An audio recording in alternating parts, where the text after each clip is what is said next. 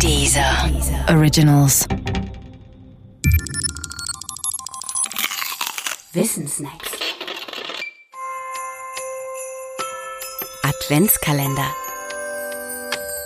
Türchen 15. Winter. Warum werden im Winter die Tage kürzer?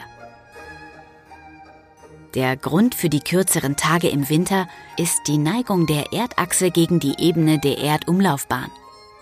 Das klingt kompliziert, ist es aber nicht. Erdachse bezeichnet nämlich einfach die Achse, um die sich die Erde einmal am Tag dreht, wie ein Kreisel. Die Orte, an denen diese Achse die Erdoberfläche durchsticht, haben einen besonderen Namen. Sie heißen Pole. Und Ebene der Erdumlaufbahn meint jene Ebene, in der sich die Erde beim jährlichen Lauf um die Sonne bewegt. Dass es eine solche Ebene überhaupt gibt, ist alles andere als selbstverständlich. Prinzipiell könnte die Erde nämlich auch um die Sonne eiern wie ein Betrunkener, mal langsamer, mal schneller, mal zur einen Seite fallen, dann zur anderen. Das tut sie aber nicht. Stattdessen bewegt sich die Erde nüchtern auf immer derselben elliptischen Bahn. Und diese Bahn beschreibt eine Ebene. So weit, so gut. Für die Tageslänge wichtig ist nun die Stellung von Erdachse und Erdumlaufbahn zueinander. Stünde die Achse senkrecht zur Ebene, dann wäre alles anders. Dann gäbe es keine Jahreszeiten. Denn die Sonne würde an jedem Ort genau zwölf Stunden scheinen. Und das an jedem Tag. Warum?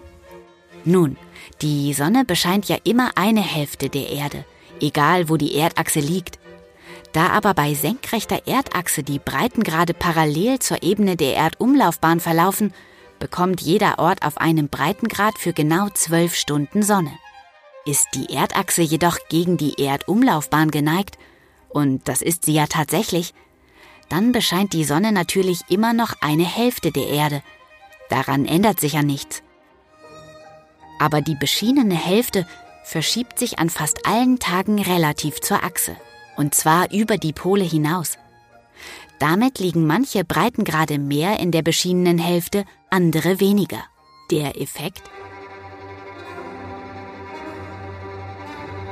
Für die Orte auf den einen Breitengraden werden die Tage länger, für die anderen kürzer. Die Zeit der kurzen Tageslängen betrifft bei uns auf der Nordhalbkugel die Monate September bis März.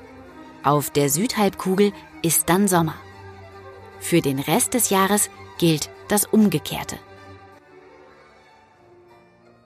Weil die Dauer der Sonneneinstrahlung im Winter kürzer ist, wird es dann auch kälter. Das ist alles.